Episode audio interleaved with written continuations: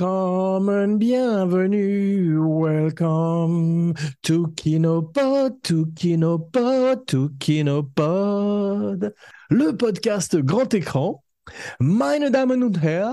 Mesdames et messieurs, ladies und gentlemen. En direct de Los Angeles, je suis votre maître de cérémonie Jean Weber et aujourd'hui, tout ce que vous avez toujours voulu savoir sur Cabaret sans jamais oser le demander. Willkommen, bienvenue, welcome. Ravi de vous retrouver, mes Kino Buddies, pour parler du chef-d'œuvre de Bob Fosse de 1972. 1972, année dominée au box-office par Orange Mécanique, Le Parrain et Le Perrin, et oui, le grand blond avec une chaussure noire, dont nous avons parlé récemment avec Alistair et mon père Francis Weber, bientôt sur les ondes. 1972 voit également naître Dwayne The Rock Johnson et s'éteindre le The Rock français, Maurice Chevalier. Avez-vous vu le nouveau chapeau de Zozo? Mais voici venu l'heure de vous faire le résumé du film, le fameux pitch, comme si vous étiez un gros producteur belge dans un ascenseur entre deux étages. Willkommen, bienvenue, welcome. Le film nous relate sous forme de comédie musicale la vie d'un cabaret. Il raconte aussi l'histoire d'amour entre une chanteuse et un étudiant dans le Berlin des années 30, en proie à la montée du nazisme. Donc, comme vous l'avez compris, une émission solo aujourd'hui que je devais faire avec mon père et mon frère, ma mère et mes sœurs, oh, oh, ce serait le bonheur.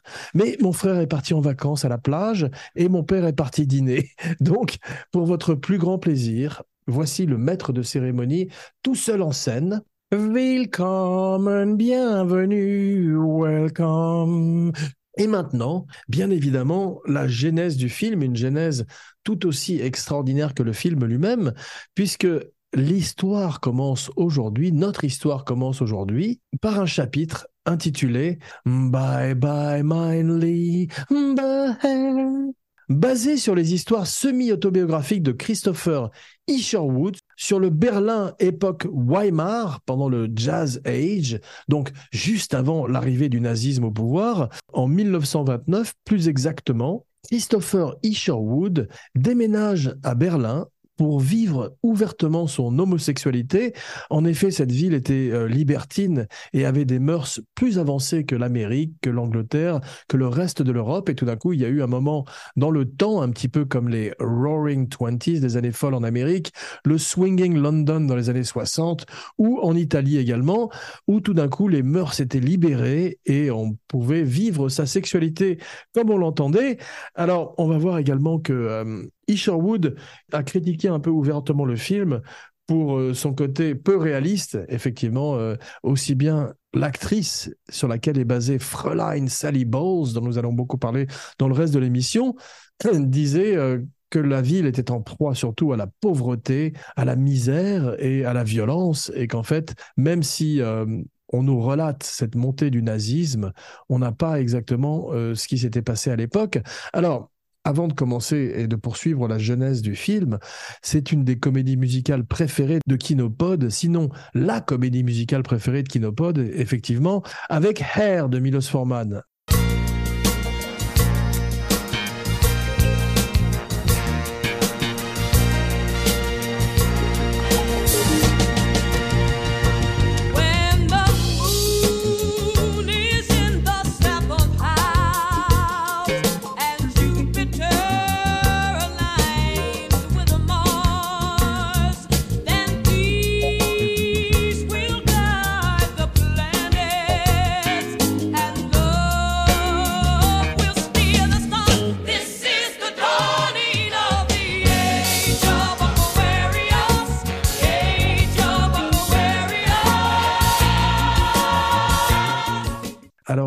Commun le fait que derrière, il y a soit la guerre du Vietnam, soit la montée du nazisme. Donc, toute la musique a ce background tragique et, euh, et ce fatum qui est en marche tout d'un coup et qui donne une autre dimension à l'histoire et à la musique. Alors, euh, on va voir que Bob Fosse choisit de ne faire que des morceaux qui sont chantés dans le cabaret. Le film se passe presque intégralement dans le cabaret et euh, il refuse d'arrêter tout d'un coup l'histoire comme les grandes comédies musicales hollywoodiennes qui sont formidables aussi, mais qui sont un petit peu moins le genre préféré de Kinopod.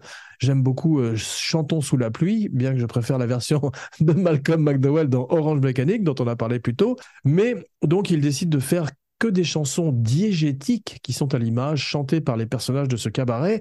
Il a même caressé à un moment l'idée de n'en faire qu'un film dramatique sans musique, sans numéros musicaux chantés, effectivement, car euh, son premier film Sweet Charity, Bob Fosse, avait été un échec et il voit avec Cabaret l'opportunité tout d'un coup de s'imposer comme un metteur en scène tout court et non plus un metteur en scène de comédie musicale car c'est une star à Broadway mais pas encore à Hollywood et il va le devenir grâce à ce film exceptionnel donc la comédie musicale préférée de Kinopod dont j'ai toujours rêvé de parler car je l'ai découverte en salle avec mon père à un très jeune âge à la même époque où je découvrais Délivrance, Un après-midi de chien et Macadam Cowboy.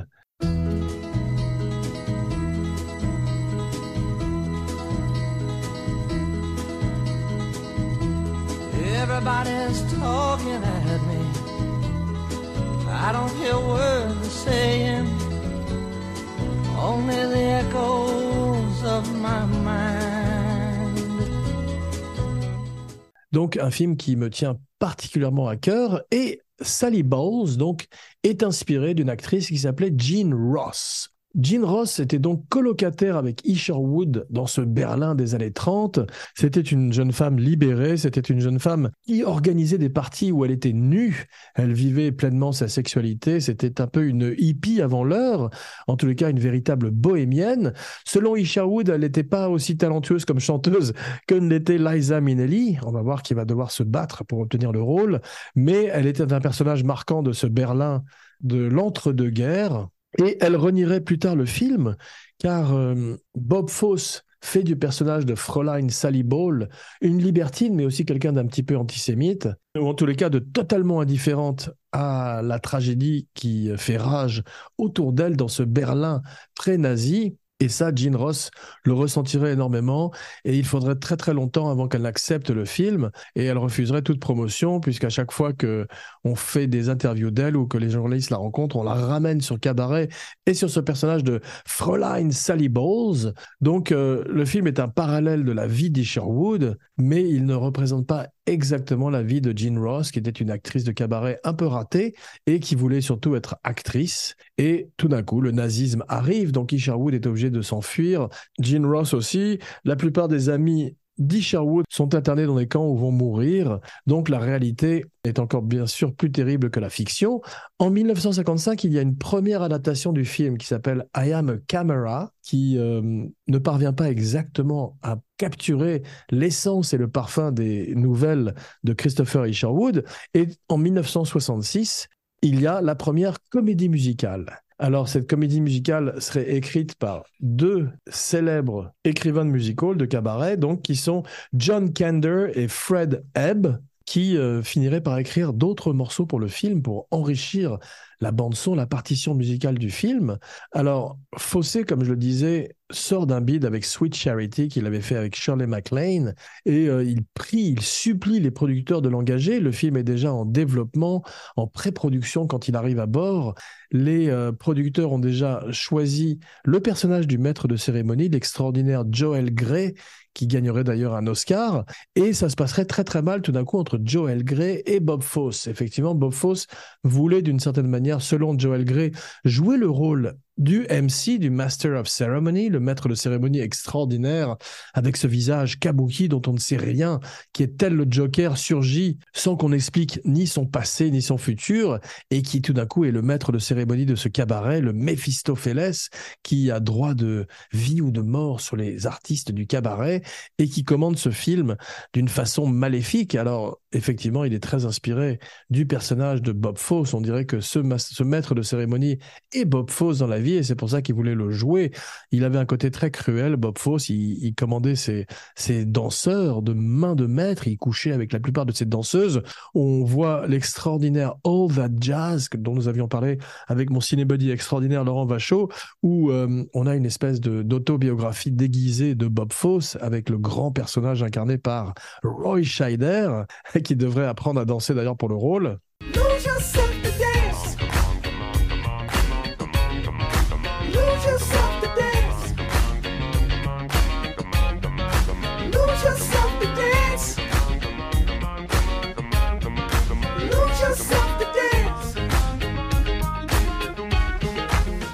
C'est la vie de Bob Fosse qui était un, personnage plus grand que la vie justement et qui euh, réussirait à Broadway, à Hollywood et partout où il euh, ferait des films et des comédies musicales. Mais donc, dans un premier temps, les producteurs lui préfèrent Billy Wilder, Joseph Mankiewicz ou même Gene Kelly, qui est donc le spécialiste des grandes comédies musicales de l'âge d'or d'Hollywood, avec Fred Astaire. Mais ils finissent revenir devant son insistance à Bob Fosse, heureusement. Et Bob Fosse a le génie de s'éloigner de la comédie musicale et de revenir au livre d'Isherwood, se rapprocher plus des écrits donc d'Isherwood, puisque la comédie musicale avait transformé le personnage central en un hétérosexuel, et c'est Bob Fosse qui décide d'en faire un bisexuel, rapprochant donc le film encore plus de la véritable sexualité d'Isherwood.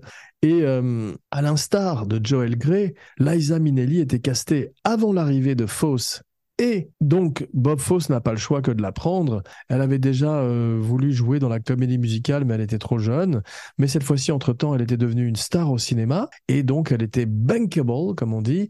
Et euh, Bob Fosse n'a pas d'autre choix que de la prendre, et tant mieux, parce qu'elle est extraordinaire. Alors, ce qui est très intéressant, c'est que dans sa recherche du personnage de Sally Ball, Fräulein Sally Ball, au départ, elle va voir son père, Vincent Minnelli, un très grand metteur en scène également de l'âge d'or d'Hollywood et de comédie musicale. Et elle lui dit, papa, j'ai basé mon personnage, j'ai décidé de baser ma recherche et le personnage de Sally Bowles sur Marlène Dietrich. Et son père lui dit, ma petite fille, euh, j'ai une meilleure idée pour toi. Il faut que tu lises et que tu étudies tout ce qui a été dit sur Louise Brooks, car Sally Bowles, c'est Louise Brooks. C'est euh, une actrice qui a joué Loulou et dont Liza Minnelli s'inspirerait pour le look, en particulier cette coiffure extraordinaire qui rappelle le bob, la coiffure très moderne de Louise Brooks. Et effectivement, Louise Brooks, c'était un personnage très moderne aussi à l'époque, qui avait des mœurs très libérées pour l'époque et qui euh, a révolutionné le cinéma en d'autres temps. Donc, Liza Minnelli commence sa recherche et base son personnage sur Loulou et Louise Brooks se joint au casting un acteur quintessentiel des années 70, l'âge de cristal, on l'a vu dans plein de films, c'est Michael York, il a un physique étonnant, il jouera le rôle d'Isherwood, donc ce rôle, le rôle de cet étudiant bisexuel qui a une aventure aussi bien avec Liza Minnelli qu'avec ce riche millionnaire allemand qui est basé lui aussi sur un personnage qui a véritablement existé et qui finirait par coucher avec Sally Bowles et Isherwood et plaquer les deux quelques temps après. Bye, bye, my farewell, my liebe. It was a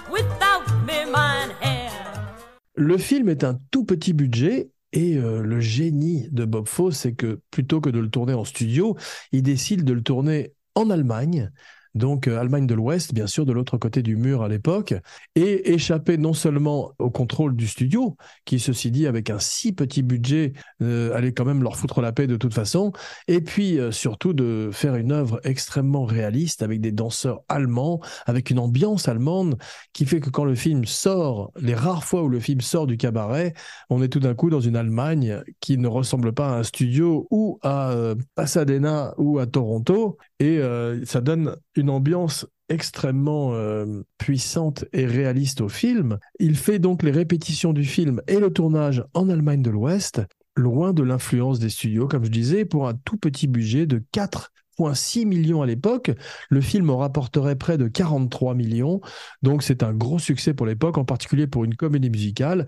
Et ça ferait de Liza Minnelli une encore plus grosse star et de Bob Fosse un des metteurs en scène vedettes d'Hollywood. Alors, on voit que sa carrière est fascinante à Bob Fosse. Après, il ferait des films extraordinaires comme Lenny.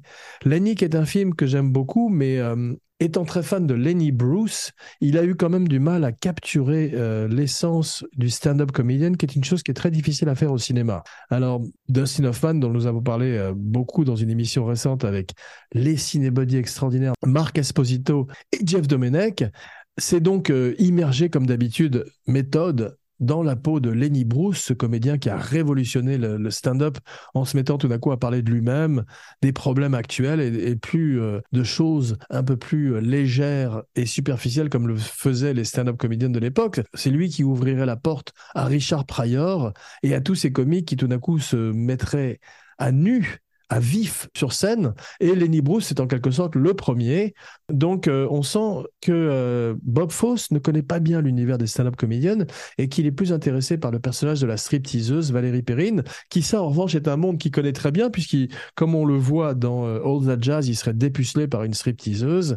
Et quand il était très jeune, il côtoyait vraiment ce monde du cabaret et du musical. Alors, comme je disais, c'est très difficile de faire le stand-up sur scène parce que c'est le cinéma, c'est le contraire de l'art du stand-up. Ça, on s'arrête tout le temps avec les prises. On a des faux gens dans la salle qui sont censés faire semblant de rire. C'est comme dans les boîtes de nuit, dans les films où il n'y a pas de musique et les gens sont obligés de faire semblant de danser. Le seul qui est à peu près réussi à le faire, c'est Judah Pato pour un film un peu long, comme tous les films de Judah Pato, qui s'appelait Funny People. Mais sa technique, c'était en fait d'avoir euh, fait euh, travailler le stand-up à tous les comédiens du film, Seth Rogen, des gens dont c'était pas le truc, qui étaient juste des acteurs comiques, et euh, de leur avoir fait des sets de stand-up comédiens dans des véritables clubs, et d'avoir filmé l'intégralité du set avec un véritable public. Donc s'il se, se plantait, il se plantait, s'il faisait un succès, il faisait un succès, mais en tout cas, on a tout d'un coup un stand-up qui est véritable avec des véritables réactions du public, ce que Lenny a un petit peu raté et qui fait tout d'un coup un film. En fait, Lenny est au stand-up comedian, un petit peu ce que euh, Raging Bull est à la boxe, à savoir des très bons films, des films merveilleux, mais euh, Scorsese ne connaît pas très bien la boxe et la filme de façon extrêmement stylisée dans Raging Bull. C'est très bien, c'est un parti pris et Kinopod adore le film. Eh bien, c'est pareil pour Lenny, c'est un parti pris d'avoir un stand-up plus conceptuel, plus étrange, avec ce noir et blanc magnifique, ce néo-noir et blanc. Donc, Lenny, un film quand même à recommander aujourd'hui, un grand film de Dustin Hoffman et de Bob Fosse. Ensuite, All That Jazz, peut-être mon film préféré avec Cabaret de Bob Fosse, puis Star 80, l'histoire tragique de Dorothy Stratton, avec l'excellent Eric Roberts dans le rôle de son petit ami qui la tue, et euh, donc un film très glauque, un film très noir, très malsain.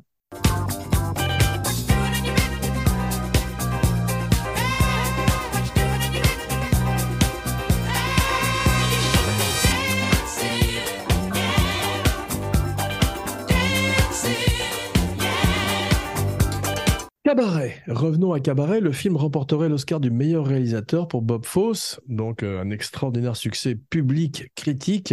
Euh, Liza Minnelli remporterait également l'Oscar. Mais comme je disais, Isherwood et Gene Ross n'aiment pas le film, qui est trop glamour pour eux. Et euh, Isherwood pense que le film ne peint pas l'homosexualité sous un bon jour. Pour lui, c'est encore quelque chose dont on se moque dans le film et euh, il n'est pas très fan de la représentation de Bob Fosse de l'homosexualité. Bob Fosse qui était très hétérosexuel. Et le film, au départ, est classé X avant d'obtenir un R pour être plus accessible au public. On verrait que Macadam Cowboy sortirait avec un X. Orange Mécanique sortirait presque avec un X aussi. Donc c'était une autre époque où le X n'était pas uniquement lié au porno, mais le film Cabaret à l'époque a fait beaucoup scandale. Donc pour l'homosexualité, pour la bisexualité du héros et pour euh, la crudité du propos, aussi bien sur la montée du nazisme que sur euh, le libertinage qui traverse le film.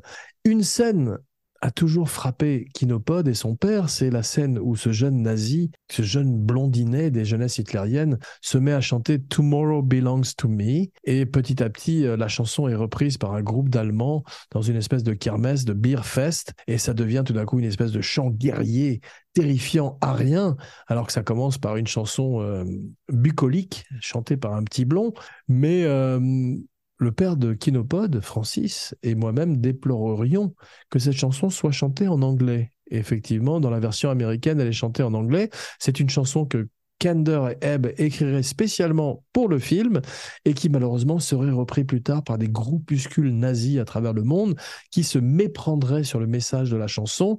Alors, apparemment, dans la version allemande et dans la version française, la chanson est chantée en allemand. Donc, c'est beaucoup plus fort, c'est beaucoup plus terrible. Et il devrait restituer cette version allemande dans la version américaine du film.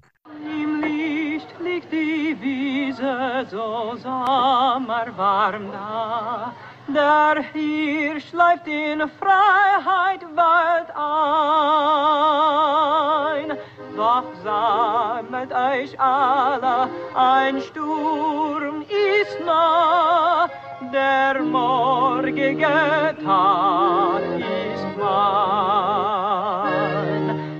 10 nominations aux Oscars, 8 victoires, sauf meilleur film, parce que c'est l'année du parrain, donc le parrain gagnerait meilleur film. Joel Grey dans Le Maître de cérémonie gagnerait le meilleur second rôle, et le film raflerait 8 Oscars en tout, comme je disais. La comédie musicale, depuis, est reprise régulièrement chaque année sur scène. On verrait toutes sortes d'acteurs comme Alan Cummings interpréter le rôle du MC, un magnifique rôle. Et au départ, pour le rôle de Brian, donc ce rôle que jouerait Michael York, la production songe à Malcolm McDowell, à David Hemmings, à Timothy Dalton, à Tim Curry et euh, donc les usual suspects de l'époque. Et euh, Kinopod a appris avec intérêt que le personnage du MC, donc joué par Joel Grey, Willkommen, bienvenue, welcome, a été inventé uniquement pour Broadway. Donc ça, c'est très intéressant. Et pour le personnage de Sally Bowles, Fräulein Sally Bowles, donc à part Liza Minnelli, il était question à une époque de Ursula Andress, Julie Andrews, Anne Margaret, Faye Dunaway, Jane Fonda, Jill Ireland, Shirley MacLaine, Barbara Streisand et Natalie Wood.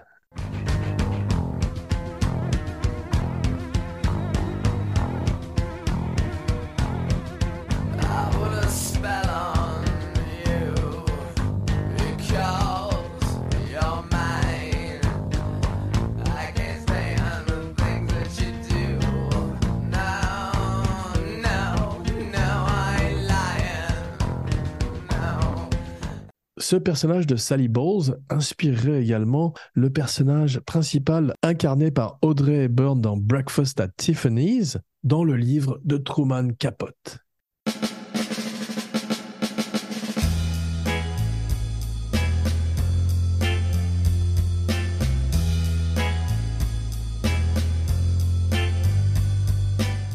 Bien, merci mes Kinobodies pour ce voyage dans l'Allemagne pré-nazie des années 30 on se retrouve dans quelques jours pour une surprise. En attendant, n'oubliez pas de liker, de partager, de commenter, de follower et de vous abonner partout où vous écoutez Kinopod. Plus 5 étoiles et une bonne critique sur iTunes. Et surtout, n'oubliez pas de souscrire et de liker la chaîne Abracadapod sur YouTube avec les fantastiques vidéos de Romain Lenoff. Bye bye, Mindly. Bye. Je fus Jean Weber pour Kinopod, le podcast grand écran. Et maintenant, Podcast make the world go round, the world go round, the world go round. Podcast make the world go round, it makes the world go round, the world go round.